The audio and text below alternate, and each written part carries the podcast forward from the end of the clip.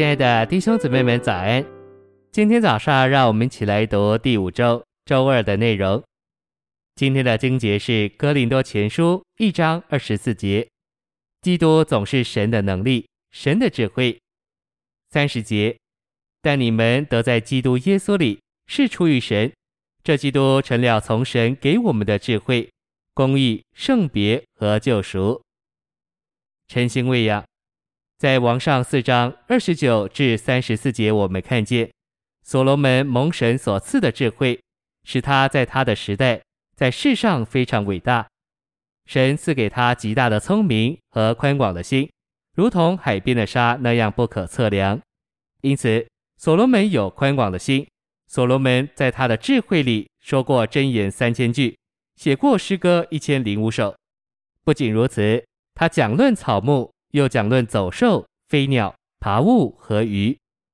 所罗门的智慧完全是在物质的范围里，没有一点属灵的成分。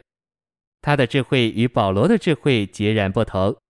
保罗的智慧是属灵的智慧，论到基督安家在我们心里，我们照着灵行事为人，以及二灵，神的灵和人的灵。今天那是灵的神，乃是包罗万有的灵，复合的灵。赐生命的灵、内住的灵、施膏的灵、启示的灵，以及终极完成的灵，做经过过程之三一神的终极完成。信息选读：耶和华在梦中向所罗门显现，应许凡他所求的，必赐给他。所罗门求耶和华赐他智慧和聪明的心，可以审断神的名。智慧是在我们灵里的事，聪明是在我们心思里的事。常常我们灵里也许有智慧，心思里却缺少领悟的性能。因此，我们灵里需要神的智慧，心思里需要神的悟性。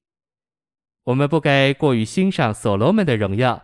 主耶稣说到野地的百合花时，说：“我告诉你们，就是所罗门在他极盛的荣耀里，也没有披戴的像这些花中的一朵。”所罗门自己至终承认，他所有并所做的。乃是虚空的虚空。圣经是由两部分组成的，第一部分是旧约，包含预表、影儿和表号。这些预表、影儿和表号的实际，乃是在第二部分新约里。所罗门的智慧是那要来之真智慧的影儿。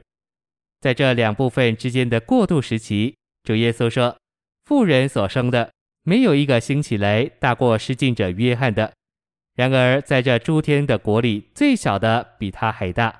施浸者约翰，新约时代的先锋，比所罗门还大。但我们新约的信徒更大。这就是说，在神的经纶里，我们比所罗门还大。我们身为人类，但我们已重生、变化，并拔高成为另一类。我们不只是在心造里的人，我们乃是神人。门徒无法充分领会主关于施浸者约翰的话。后来主告诉他们，实际的灵要来，将一切的事宣示于他们。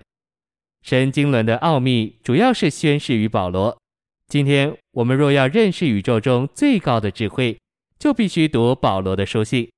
我们必须进入圣经启示的内在意义，尤其是保罗书信中真理的结晶。真正的智慧乃是神。神具体化身在基督里，基督又成了我们的智慧，在我们里面，使我们与神是一，并使我们在生命和性情上成为神。这是何等的智慧！谢谢您的收听，愿主与你同在，我们明天见。